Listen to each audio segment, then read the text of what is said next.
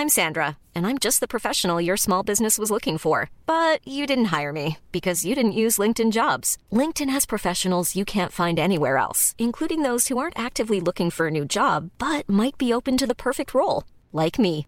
In a given month, over 70% of LinkedIn users don't visit other leading job sites. So if you're not looking on LinkedIn, you'll miss out on great candidates like Sandra. Start hiring professionals like a professional. Post your free job on linkedin.com/people today. Wow. Nice. Yeah.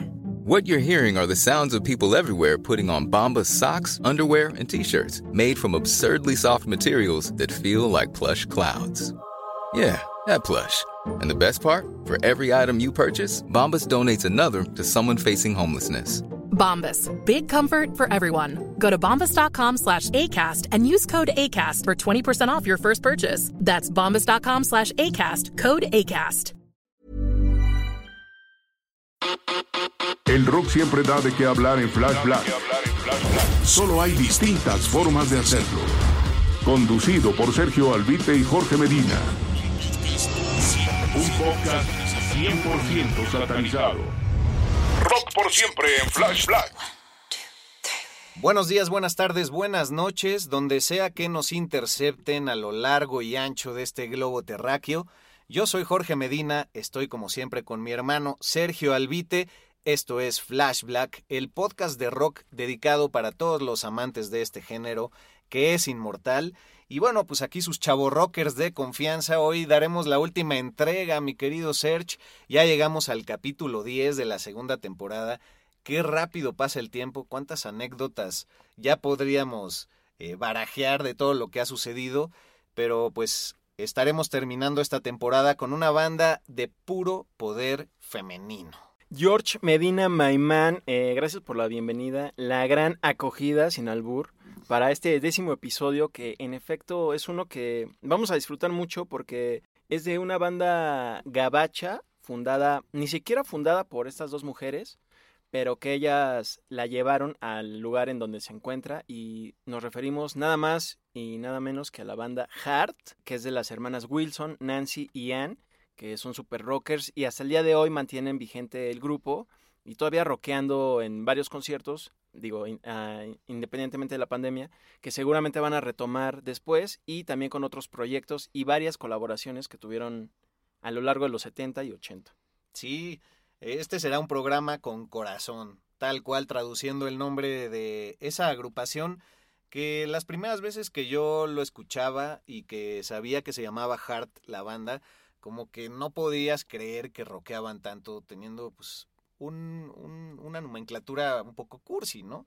Pero creo que al final les da toda la personalidad que tienen y que también pues tocando canciones como Barracuda, que es la canción más famosa de toda su historia, dices, bueno, rockean y es una linda contradicción, un lindo claroscuro eso de llamarse Heart, pero ya después también descubres todas las baladas, folksitos y el cambio espantoso que tuvieron para los 80 eh, y dices, bueno, pues ahí sí ya, pues como que ya Rosita Fresita llegó a su vida y no sé, hubo un montón de cambios que por supuesto vamos a estar barajeando por acá, pero sí creo que el poder rockero de estas mujeres ha sido muy subvalorado a lo largo de la historia y yo creo que sus cuatro primeros discos son una verdadera joya. Bueno, sus tres primeros discos, porque ya explicaremos también un poco más que el tercer disco fue casi obligado por un rollo que tuvieron ahí con la disquera, del que justamente se desprende una anécdota con la canción Barracuda. Precisamente esos discos que son, digamos que son de heavy rock para una década de los 70 en que pues fue cuando prácticamente nació este género, en que Kiss ya estaba con todo, Black Sabbath también, o sea, ya a nivel internacional del otro lado, digamos Inglaterra, estaba Black Sabbath, Led Zeppelin, que luego se volvió una gran influencia en Hard. Eh, sacaron estos, estos temas que para los estadounidenses fueron como, pues como un guamazo de, de poder, porque además venían de dos chavas que ellos sinceramente no estaban acostumbrados a ver, estaban siempre eh, pues queriendo ver a grupos como Kiss, que era el clásico eh, grupo de hombres, todos machos, acá moviéndose en el escenario, y llega Hart con estas canciones que los, los mueve totalmente a los estadounidenses y también a nivel internacional, pero creo que Hart en general es una banda que sí se ha consolidado en su propio país y, y no tanto a nivel internacional. Digamos, sí, claro que nos llegó aquí a los mexicanos, por ejemplo, pero me refiero que no es alguien que llegue a llenar arenas en otros países. Quizá pequeños clubes, pero, pero sí más en Estados Unidos la rompieron. Sí, bastante. Coincido con eso que dices y además yo creo que son dos figuras femeninas con las que difícilmente podemos encontrar un comparativo en la época. Quizá el propio Fleetwood Mac, pero las chicas que estaban en ese conjunto pues no eran eh, las de la fuerza principal, así como Anne y Nancy Wilson eh, lo son, ¿no? Hay otras exponentes como Joan Jett de las Runaways que pueden estar también por ahí en el mismo peldaño, pero la verdad también en, en esta región del mundo y me incluyo yo en estas latitudes, pues es una banda que yo conocí muy poco y que bueno, a Joan Jett no entró en mi panorama hasta que tú me la mencionaste hace pues relativamente poco tiempo, ¿no? Entonces, quizá en un momento podremos, en un momento dado de la tercera temporada o algo así, podremos eh, tomar a Joan Jett como un referente, pero sí hay que poner un claro énfasis en que Hart vino a marcar una historia que creo que también abrió para los grupos eh, femeninos una ruta muy interesante en el rock y que se ve que también todos, sin importar el género, sabemos rockear cabrón cuando tenemos algo que decir. Ahora, también lo padre de Anne y Nancy es que obviamente llevaron a Hart a niveles así innombrables, pero también que son hermanas y creo que difícilmente hay en la historia del rock como que hermanas, o sea, tal, tal cual así mujeres que se hayan encargado así de fomentar el rock así a nivel como lo hizo Hart. Hay de historias de varios hermanos que lo hicieron, o sea, más recientemente, no sé, Pantera, por ejemplo. Pero pues así en el rock, hermanas, no sé si tú... Yo traté de pensar en alguna banda que también fuera como Hart. Ah, yo pensaba en Ivone y Beth. que para los que no saben son unas gemelas que cantaban pop acá en México, malísimas, así de programa dominical, pero bueno, me la mamé. bueno, pues vayamos un poco al inicio de, la vida de estas mujeres, que por cierto, Ann Wilson eh, nació en el 19 de junio de 1950, así es que este sábado próximo estará cumpliendo ya 71 años. Ya llovió, como diríamos por acá. Y bueno, en realidad son tres hermanas las que conforman esta familia Wilson, aunque pues la otra hermana nunca figuró en la música, pero tuvo mucho que ver en la formación musical de estas mujeres, porque, bueno, el papá era un marín, un Marine Corp, Ajá. ¿no? Un militar que, pues a lo largo de la vida, por las mismas condiciones de ese trabajo, pues tuvieron que mudarse un montón de, de países. Eh, son originarias de California pero en un momento vivieron en Taiwán, en otro vivieron incluso en Panamá, me parece, y ya pues aterrizando más, llegaron a Seattle, Washington, donde fue que acabaron escribiendo su historia con Hart y que tiene mucha relación con también Vancouver en, en Canadá, ¿no? Pero por ahí en algunas declaraciones la mamá de estas chicas declara que como se sentían tan solas de repente en el extranjero y no podían convivir con mucha gente, pues se volvió una dinámica familiar el cantar y el tocar juntos y llamear, si es que se le llama eso a una actividad familiar que la neta estaría muy chido que existiera más. Y eso fue lo que logró que se desinhibieran y fueran encontrando su talento, aparte de que Anne que es la cantante, hay que distinguir que Anne es la mayor, es la cantante principal y es la de pelo oscuro. Y Nancy es la guitarrista, sobre todo muy buena guitarrista acústica, y es la rubia y es la menor. Se llevan más o menos cuatro años. Y bueno, Anne, cuando era muy pequeña, tenía problemas del tartamudeo y fue justamente el cantar el que le ayudó a trascender este problema. Sí, también Anne, por ejemplo, fue de las que no, de niña nunca tomó clases de música ni nada de eso.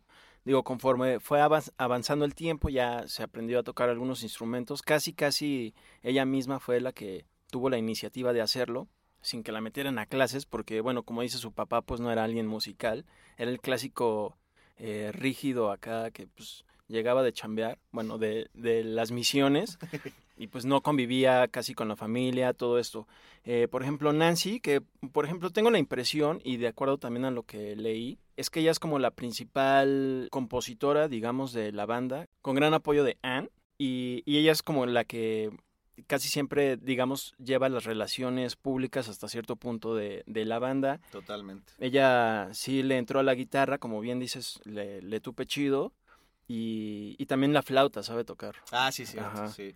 Ya después Anne se clavó en, en, aprender uno que otro instrumento. Pero bueno, ¿cómo es que llegan a Heart? Eh, no es una banda que ellas crean, aunque sí en su adolescencia tuvieron una que otra ahí en la escuela. Pero pues ya estando en Seattle, Washington, en algún momento presencian la presentación de una banda que en un inicio se llamaba The Army. The Army pasaría a ser Heart, aunque antes de ser Heart se llamaban Hocus Pocus y también White Heart. Pero bueno, en su momento cuando presencian la actuación de esta banda y bueno, a ellas les gusta mucho, es una banda de covers, eh, de repente no sé cómo se hilaron las cosas, que The Army necesitaba una cantante y entonces es que hacen una prueba con Anne y les encanta inmediatamente. Era una agrupación ahí de gente medio hippie y en donde ya tienen su primer encuentro con Roger Fisher, que más tarde pues sería también el guitarrista de la banda Heart, junto con Anne y Nancy. Pero cabe aclarar que Anne es la primera que entra a la banda, lo hace por ahí de principios de los 70, si no me equivoco, por ahí del 73, por ahí. Y el hermano de Roger Fisher, Mike Fisher, era un hombre que estaba exiliado en Canadá en ese momento porque no quería ser reclutado por el ejército para ir a Vietnam. Entonces vivía en una comuna hippie y de alguna extraña manera Mike va a ver también la presentación de The Army en Seattle, Washington. Sabemos que la frontera por ahí es muy cercana con Canadá, entonces era algo fácil y Anne se enamora perdidamente desde el primer instante de Mike Fisher y una cosa llevó a la otra y deciden mover la banda hacia Vancouver, en Canadá. Allá vivieron hippie, hippie, pero en comuna así de que les apestaba la ardilla bien cañón y pues bien, este, como dirían por acá los jefes, hipitecas. Y pues bien desprendidos de lo material, Nancy por su lado estaba en Estados Unidos acabando la universidad, pero pues por ahí le llega un telegrama, una carta de su hermana de, pues vente para acá, está chido, está bien chido. Ella se unió en el 74 a Hart. Fíjate que no sé si se podría considerar eh, tal cual a Hart una banda canadiense, porque hay quienes pelean porque Hart es de Canadá. Pero bueno, se inició allá en el 63, todavía cuando ellas eran muy pequeñas. Una década después ellas ya entran y todo, obviamente es donde se consagra la banda, donde realmente se hace grandes, ya es en Estados Unidos, en Seattle, que también creo que ya décadas después ya hacen un poquito de... sirven como un poco de influencia para lo que es todo el movimiento musical, no en cuanto al estilo de sonido del grunge, pero sí en cuanto a esta influencia de movimiento, en cuanto a, a la actuación, en cuanto a cómo mover una banda, cómo darse a conocer, etcétera. Sí, abrir una eh, escena, ¿no? Exactamente. Que carecía muchísimo de eso. Y bueno, entonces Anne empieza a andar, como bien dijiste, con Mike, y luego Nancy, eh, cuando ya entra, empieza a andar con el otro brother, con Roger, entonces se hacen como las parejitas de hermanos que andan sí. uno con el otro. Y se arma el troca. sí como dirían por ahí, y Mike Fisher también se vuelve el manager por muchísimo tiempo de, de Hart y es el que logra proyectarlos a muy distintos niveles y también es el hombre al que le dedican pues su primera gran canción de su disco debut Dreamboat Annie que se llama Magic Man que esa canción roquea en grande. Anne afortunadamente pues se topó con este lado de su vida y con estos mugrosos porque también hay un lado curioso por ahí de que ella trabajaba en un Kentucky Fried Chicken y pues abandonó esa chamba para ir a seguir su pasión por la música y así fue que llegó a altos niveles con Hart y de hecho ella ha declarado que en algún momento pensó en mandarle al corporativo de ahora KFC uno de sus discos platino para que lo enmarcaran y lo tuvieran ahí en alguna de sus sucursales, pues en memoria de que a veces abandonar ese tipo de chambas es para lo mejor que te espera a la vuelta de la esquina. no que sea malo tener una, una chamba en KFC. Ah, no, no, no más bien KFC por sí mismo sí es un poco malo a la salud, pero bueno, eso es otro tema. Eh, pues rifados estas chavas en Heart que de estos primeros discos que, que mencionas eh, y que destaca el de Dreamboat Annie, que es de los más rockers eh, que han sacado, no solo ellos como banda, sino también de Seattle en esa época, porque también creo que no existían muchas, bueno, claro que existían bandas, pero me refiero ya con ese nivel de calidad y que proliferaran, como fue Hart en los 70, eh, creo que es difícil encontrar alguna en Seattle, Washington. Se dio ya décadas después con el grunge, y bueno, hacen esta rola Barracuda, pero nos estamos saltando algo importante. Ah, claro, lo de los tres discos. Que eran una banda de covers, primero, ah, ahí en Vancouver. Se echaban, se echaban pues todo un repertorio de Led Zeppelin sobre todo y de Johnny Mitchell. De hecho, si analizamos un poco la forma de cantar de Ann Wilson, que canta muy bello, la verdad, pues sí tiene mucha, mucho paralelismo con, con la interpretación que tiene Johnny Mitchell.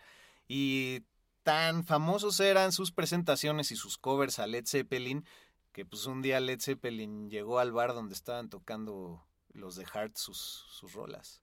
Ah, venga, eso no lo sabía, amigo. ¿Ah, no? Venga, sorprendiéndome. Sí, llegaron a un bar y dicen por ahí que les dio el patatús a los de Led Zeppelin, que incluso Jimmy Page se desmayó. Que, que, o sea, no sé si fue por la impresión, que justo estaban tocando Stairway to Heaven y Led Zeppelin venía de una fecha ahí de, su gira en Canadá y que curiosamente pues entraron al bar, estaba esta banda cobereándolos y los afectó en demasía.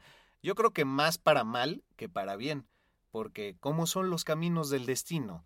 Que en 1995 eh, Hart hace un disco en vivo que se llama The Road Home, que produce John Paul Jones, el bajista nada más y nada menos que de Led Zeppelin, pero ahí les prohibió que tocaran algún cover de Led Zeppelin, solo tocan covers a Johnny Mitchell y a Elton John. ¿Cómo es la vida, hombre? Sí, lo que son las cosas, porque justamente cuando Led Zeppelin, que llega a ver a Hart tocar covers de ellos mismos, que tocaban esta de Stairway to Heaven, muchas décadas después, en lo que fue el Kennedy Center Honors, que es un honor que da el gobierno de Estados Unidos a cada año se lo da a cinco artistas que han este, contribuido con las artes e-, escénicas a la cultura y todo esto. Led Zeppelin fue uno de los honrados y Hart fue quien tocó enfrente de ellos, la de Starway to Heaven, décadas después de que ellos los hayan visto en un bar tocando covers. Uf.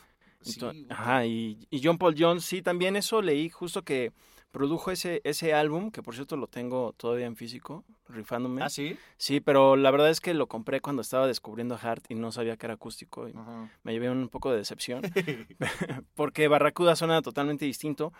Pero sí, también este, impresionante que les haya pedido esto de no tocar covers de, de ellos, pero sí tocan de otras covers de otros artistas. Flash Black.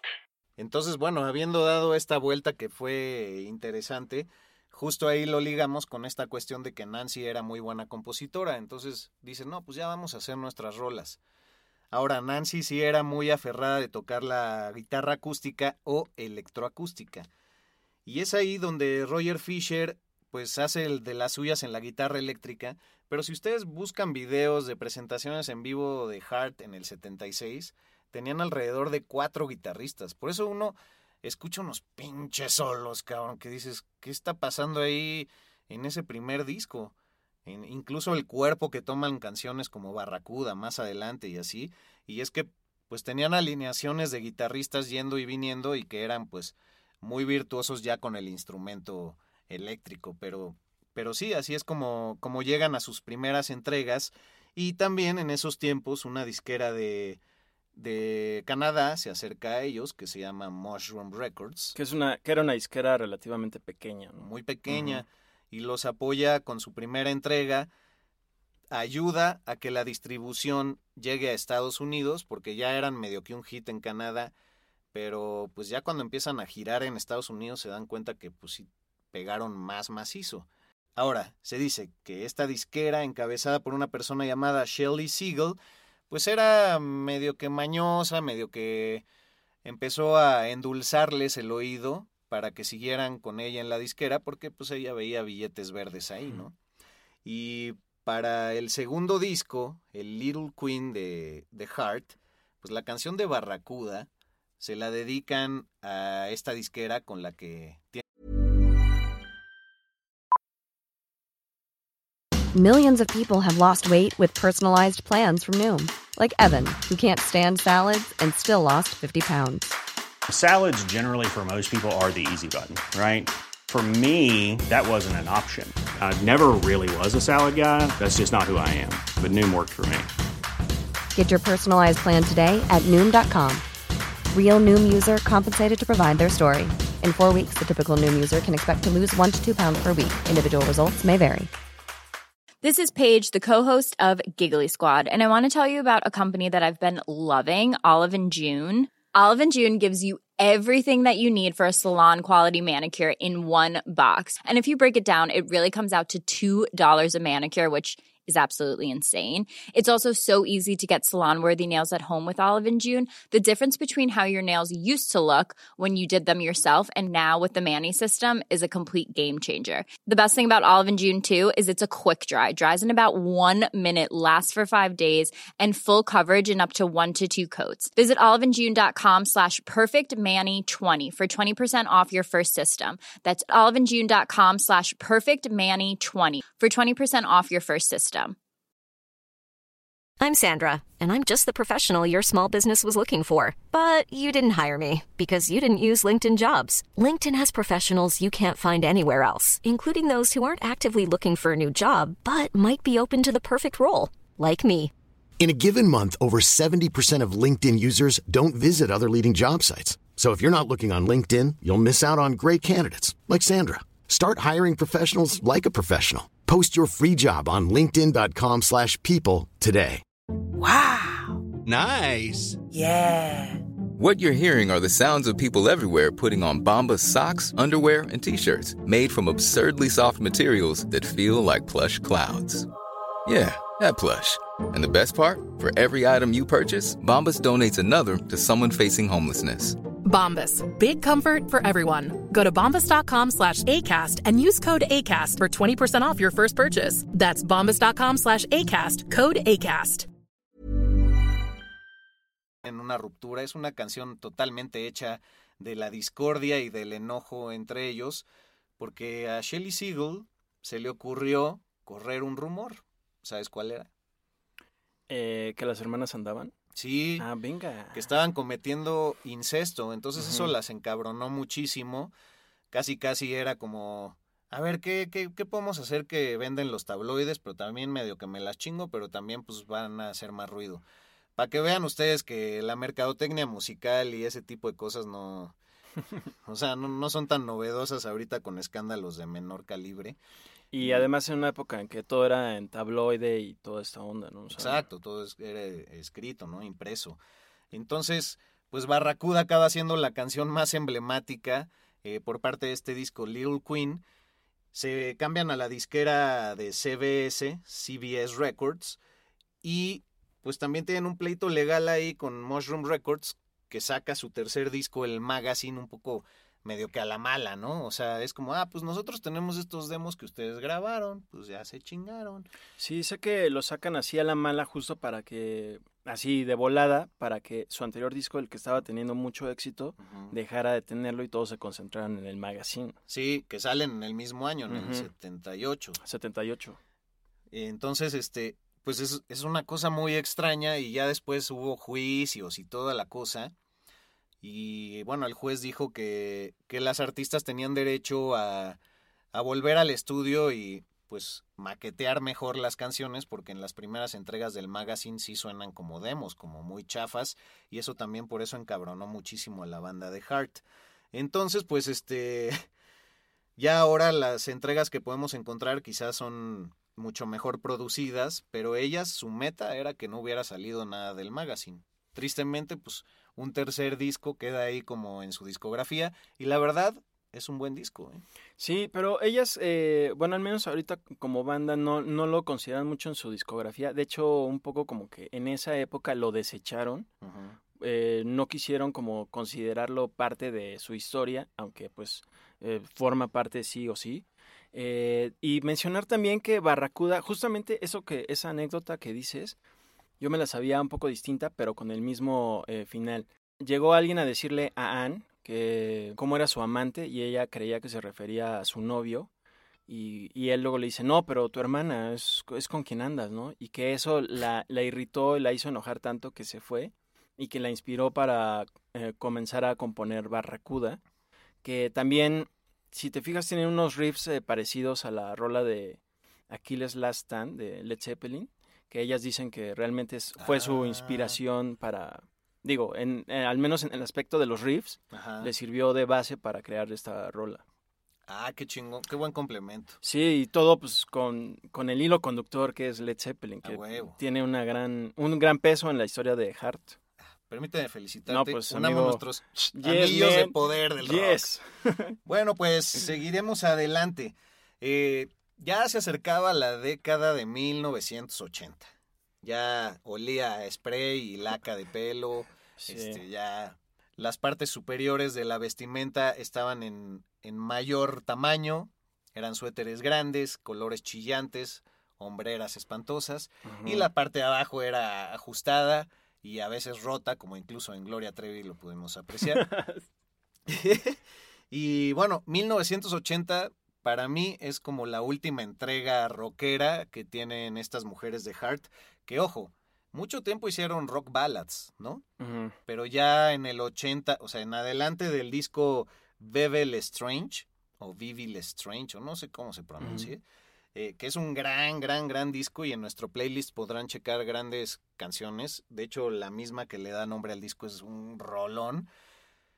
Pero pues sí, de venir de fusiones del folk, más estilo Johnny Mitchell y con estas rock ballads, pues en los 80 también para el 79 ya habían corrido de la banda Roger Fisher, que era novio de Nancy mucho tiempo, y pues ahí sí aplicaron la de, hermana, ¿puedes correr al guitarrista? Ah, sí, sí. Fue la hermana la que lo corrió. Sí, Anne fue la que le dio abrigo, ¿no? Sí, le dio las gracias. Sí, ahí totalmente ya adueñándose de la banda, pero pues es que ellas realmente eran las que llevaban todo el rock en el grupo y también en los 80, justo yo conocí a Hart cuando por ahí en mis tiernos 15 años eh, y justo las conocí con esta en MTV, en algún especial de, de retro de los 80 y fue con esta canción de Alone, que es una balada acá medio romántica.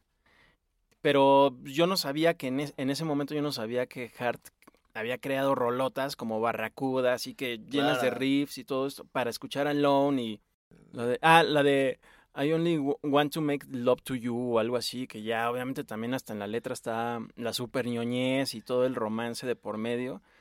Y creo que sí se tornaron a un sonido más de AOR, a tratar de hacer lo que Journey hacía en ese tiempo, que como la de Don't Stop Believing y toda esa onda. Ándale, que de hecho Foreigner y Journey debutan también el mismo año que, que ellas, ¿no? En el 76. Sí, también justo lo hacen con un sonido super rocker, hasta progresivo, que también Hart le entró un poquito en sus inicios y se vuelcan a esta onda medio romántica, como de eh, power ballads, Sí, eh, que sí pegaron y, y la verdad es que sí son rolas que me gustan, pero sí se nota una gran diferencia con lo que hicieron en los 70.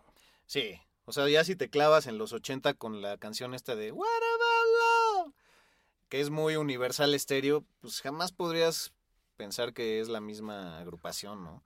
Y bueno, volviendo simplemente unos pasos hacia atrás en el tiempo, también cuando le empiezan a pegar Hart es porque es Rod Stewart el que les permitió ser abridoras de sus conciertos, aunque se dice que pues como Rod Stewart sí era medio, pues, bueno, no rabo verde porque era joven en ese tiempo, pero pues siempre con una intención ahí... Tenía el alma de rabo verde ya. sí, pues que, se- que se jaló a las hermanas simplemente por un atractivo físico, porque la verdad son muy bonitas y de un estilo eh, pues muy distinto, aunque bueno, habrá que decirlo también, han mucho tiempo tuvo problemas de sobrepeso, desde la infancia tenía eh, problemas con algunos trastornos de ese tipo y subía y bajaba de peso muy fácilmente y también la banda Heart fue, bueno, los otros miembros de la agrupación fueron un poco duros ahí forzando un poco a Nancy que no, pues dile que ya, que ya le baje a los tamales y así, ¿no? Que bueno, no es que seamos gordofóbicos, porque en el programa anterior usamos mucho ese término, Exacto. pero pero, en el caso de Nancy, pues sí, era, era algo con lo que él luchaba y, y eh, perdón, en el caso de Anne y Nancy fue mucho su, su apoyo, ¿no?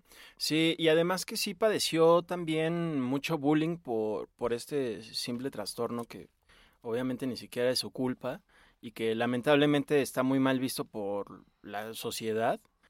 El manager también le entró ahí al quite que le dijo, oye, por favor, es que el sobrepeso de tu hermana este, está afectando las presentaciones en vivo de, de Hart, también la imagen en general de la banda, entonces, please, haznos paro y pues dile, ¿no? Que pues, ya, que le baje. y bueno, lo chido es que eh, su hermana le dijo, no, no le voy a decir porque pues es, es algo de la vida cotidiana y Exacto. es su vida y, y todo. Y hasta la fecha pues se sigue rifando con Tokio a la voz, ¿cómo no? ¿Cómo que no? Digo, cabe resaltar que estamos hablando de una banda que ha vendido más de 30 millones de copias hasta la actualidad y yo creo que muchísimas más.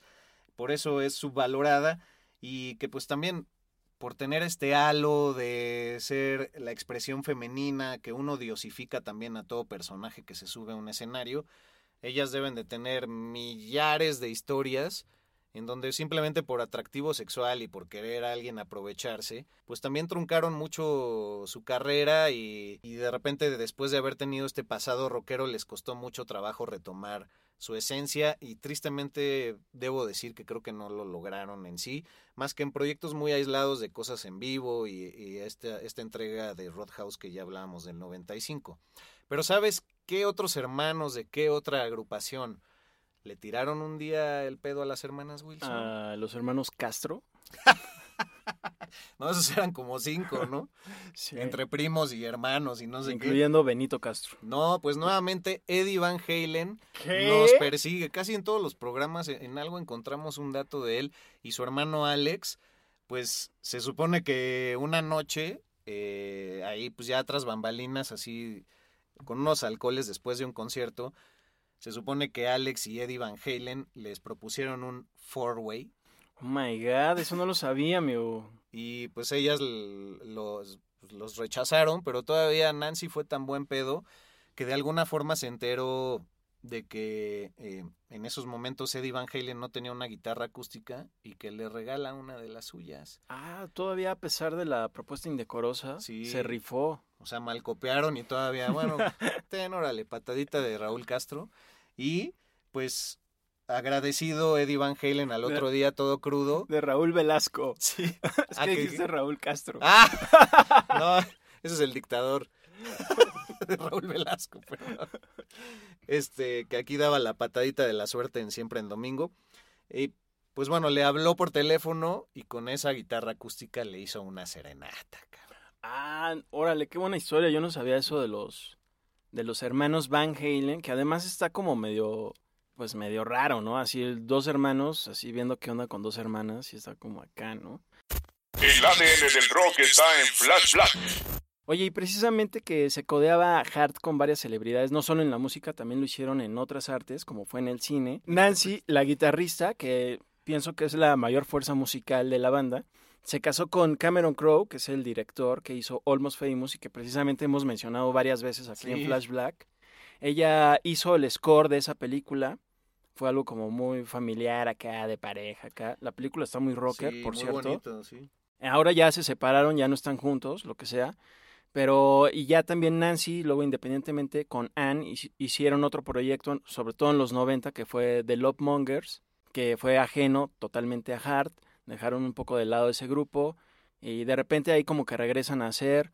Y cuando ya regresan totalmente a Hart, han sacado algunos discos que, en mi muy humilde opinión, ya no están tan rockers que son más como bohemios, que es lo que hemos hablado siempre, ¿no? Que conforme uno envejece, empieza como a hacer algo más tranquilón, que uno ya dice, no, pues las crudas ya me duran tres días, entonces ya no chupas tanto, así es como lo que se refleja un poco en la música, ¿no? Sí. Oye, pero también este hay una relación ahí entre Alice in Chains, ¿no? Y Ah, claro, sí. Bueno, además de que Alice in Chains es de Seattle, Ujú. Eh, Mike Innes, el, el actual bajista de, de este grupo, también tocó en Heart. Ajá. Y de repente las hermanas ahí tienen algunas colaboraciones en vivo con Jerry Cantrell, también de Alice in Chains, el guitarrista. Justamente apenas Anne se rifó un, un cover a Alice in Chains en el tributo que hizo el Museo de Pop Culture de Seattle. Ah, cabrón. Sí, se echaron un cover a, bueno, ella se echó un cover con sus músicos a Alice in Chains, que está muy rifado, está en, en YouTube. Y pues es algo padre porque como mencioné al principio, sí Hart un poco ayudó a fomentar el movimiento musical en Seattle, aunque el sonido es totalmente ajeno.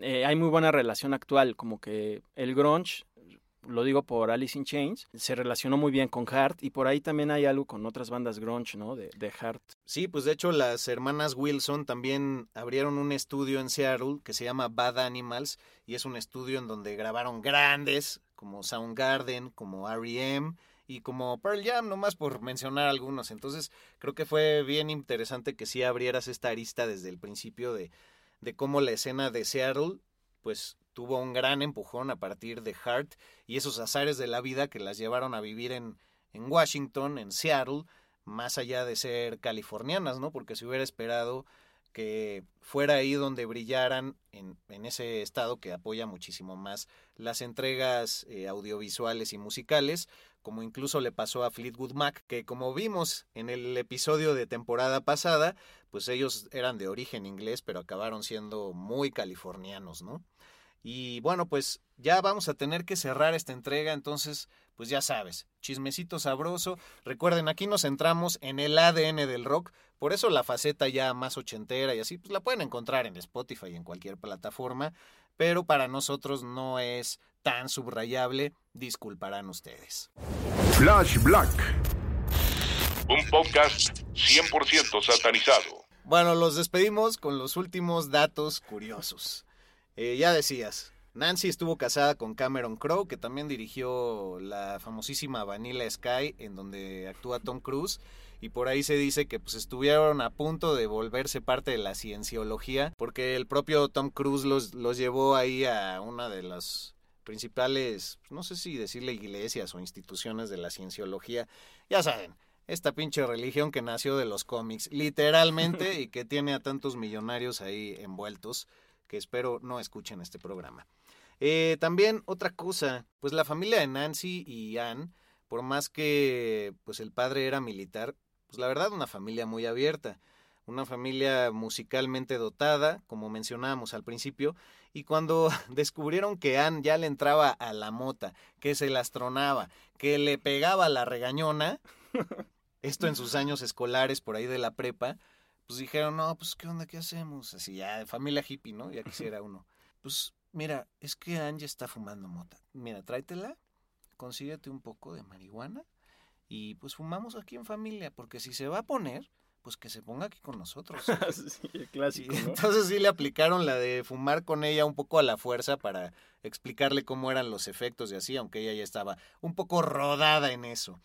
Y pues una anécdota más para ya cerrar es que para esta entrega del disco de 1980 Bebel Strange, Anne hizo una sesión de fotos para una fotógrafa llamada también Annie, Annie Leibovitz, de la Rolling Stone, en donde posaba con el torso desnudo.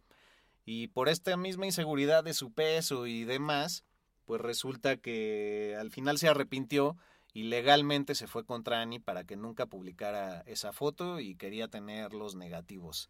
Entonces, curiosamente, nunca salió esta portada, eh, que yo creo que hubiera sido histórica, y por orden también de un juez, esos negativos tuvieron que quedarse en una caja fuerte en un banco en donde solo eh, Anne tenía una de las llaves y Annie, la fotógrafa, tenía la otra llave. Y pues nunca sabremos Ah. cómo eran esas bellas fotos.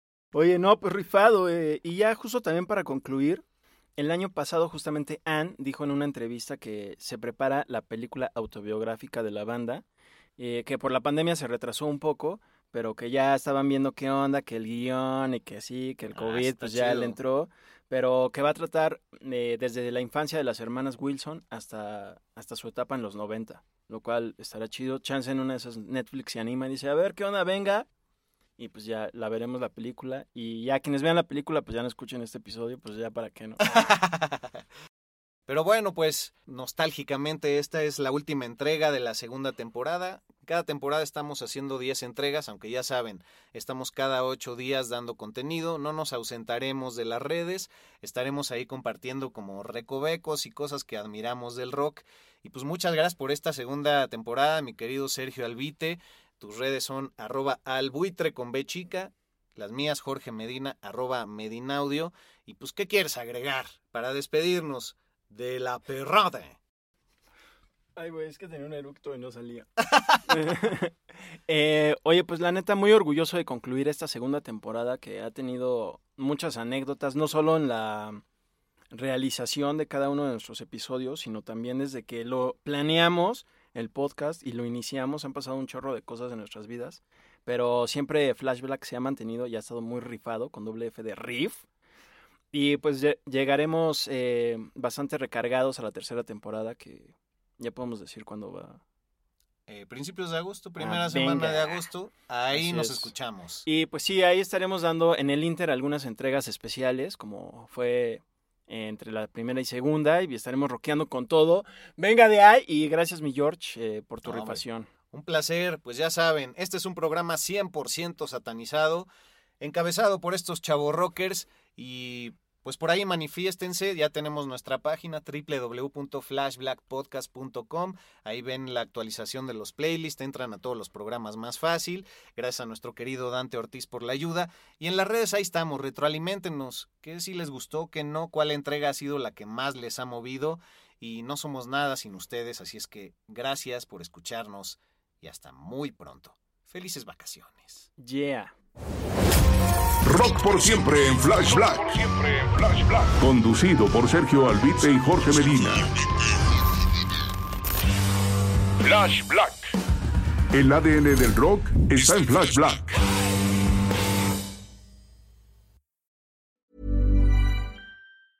Hey, it's Paige DeSorbo from Giggly Squad. High quality fashion without the price tag. Say hello to Quince.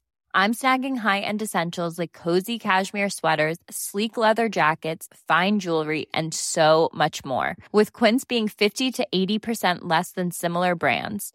And they partner with factories that prioritize safe, ethical, and responsible manufacturing. I love that. Luxury quality within reach. Go to quince.com slash style to get free shipping and 365 day returns on your next order. Quince.com slash style.